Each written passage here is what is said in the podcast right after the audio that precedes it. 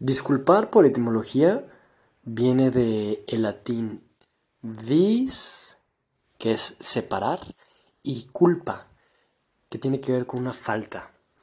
Por lo tanto, disculpar significa quitarte de una falta, separarte de una falta. Todo esto del tema de la disculpa, del perdón, me causa un poco de ruido. Y es que eh, yo desde hace tiempo mm, no estoy muy de acuerdo en el hecho de pedir un perdón o pedir el perdón de alguien más. Me acuerdo que Osho lo explicaba en alguno de sus libros. Y es que cuando tú pides el perdón de alguien, estás poniendo a la otra persona por encima tuyo, como si el acto que hayas hecho te ponga inferioridad, en inferioridad.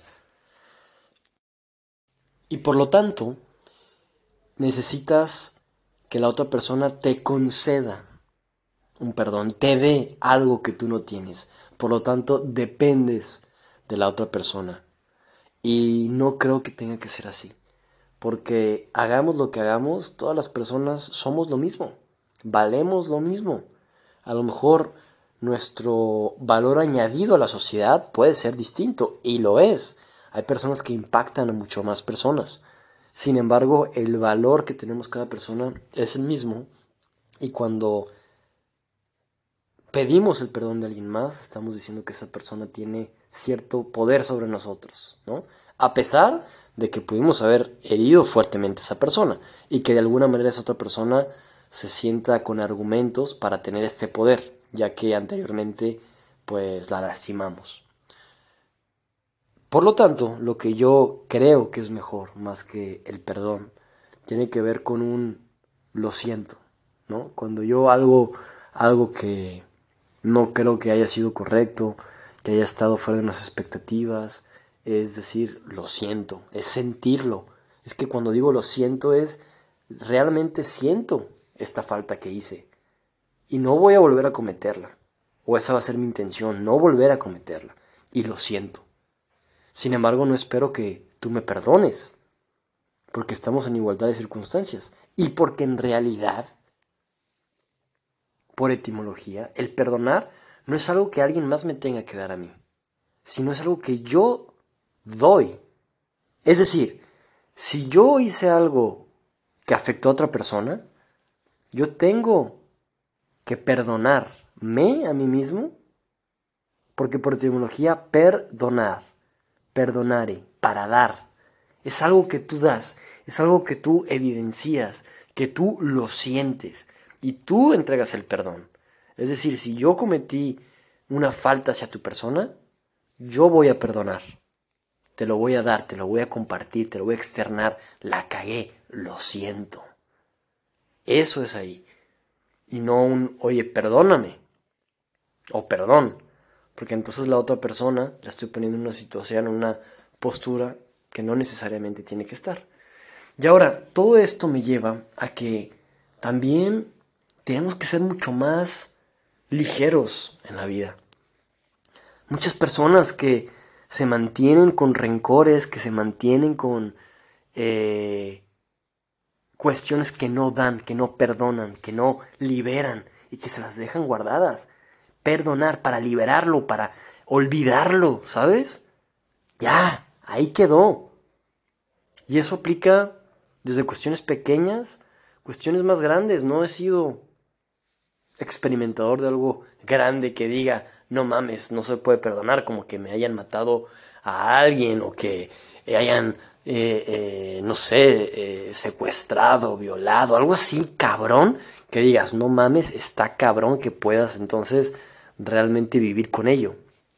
Pero con cuestiones más mundanas, más del día a día, que ser ligeros. Cada persona tiene sus propios prejuicios, sus propias complicaciones, sus propios pedos, y las personas, creámoslo o no, hacen lo mejor que pueden. Así que si una persona la está cagando y te está hiriendo o está cagándola de forma que esa acción pueda herirte, detente, güey. Tú tienes el poder para que eso te hiera o no te hiera. Si ves que va para allá, que esa persona está en, e, e, en, eh, con este propósito de hacerte sentir mal, no te sientas mal, no le des ese poder, no le des ese poder. Y por lo tanto no tienes que perdonarlo. Y no tienes que disculpar y no tienes que hacerle nada. Porque yo decido que eso no me va a afectar. Y me podrán hacer cualquier mamada, cualquier cosa. Pero yo decido que no me afecte. Y por lo tanto, si luego esa persona se quiere reconciliar conmigo, no lo necesita. Porque no tengo que perdonarlo. No soy más que ella. Esa persona reaccionó como supo. A pesar de que lo haya hecho, entre comillas, conscientemente, es lo mejor que supo hacer. En sus limitaciones. Y no tengo por qué perdonarlo. Y dentro de una capacidad mucho más grande, que evidentemente no tengo, pero una persona amorosa, sabia, sabe que incluso si le hacen eso, va a seguir amando a esa persona. Porque es parte del proceso y porque la vida se ve de manera mucho más global. Estamos por un periodo sumamente corto en esta vida. Sumamente corto. 80 años y nos va bien, un poco más, menos. Llevamos millones de años existiendo en el mundo como organismos. Como humanos, no lo sé, a lo mejor menos. Pero es un chingo de tiempo. Nuestra vida acaba siendo insignificante. Y por lo tanto hay que darle un significado nosotros mismos. Y para darle significado tenemos que recordar que lo que los demás hagan es pedo de ellos.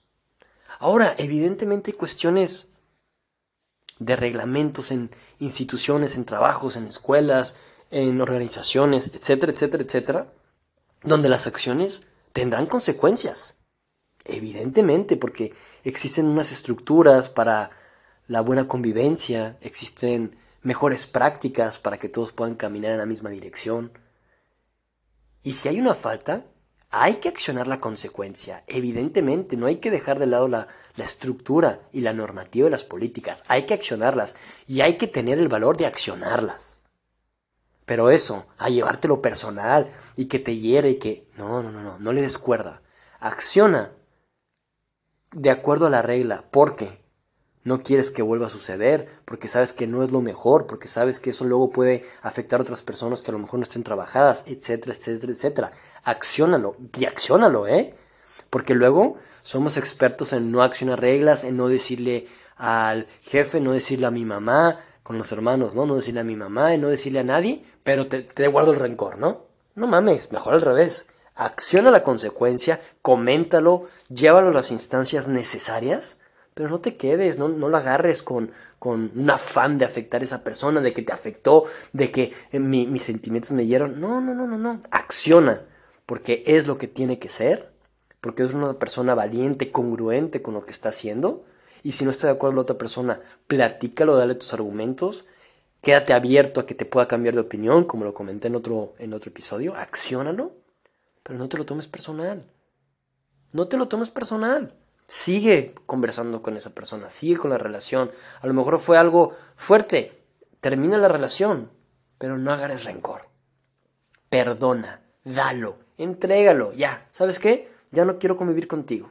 Punto. No te guardo rencor, no te mando nada, pero ya no quiero tener una relación contigo. O, ¿sabes qué, güey? Vale madres. Accionaste como tú podías. Yo sé quién soy, yo soy íntegro.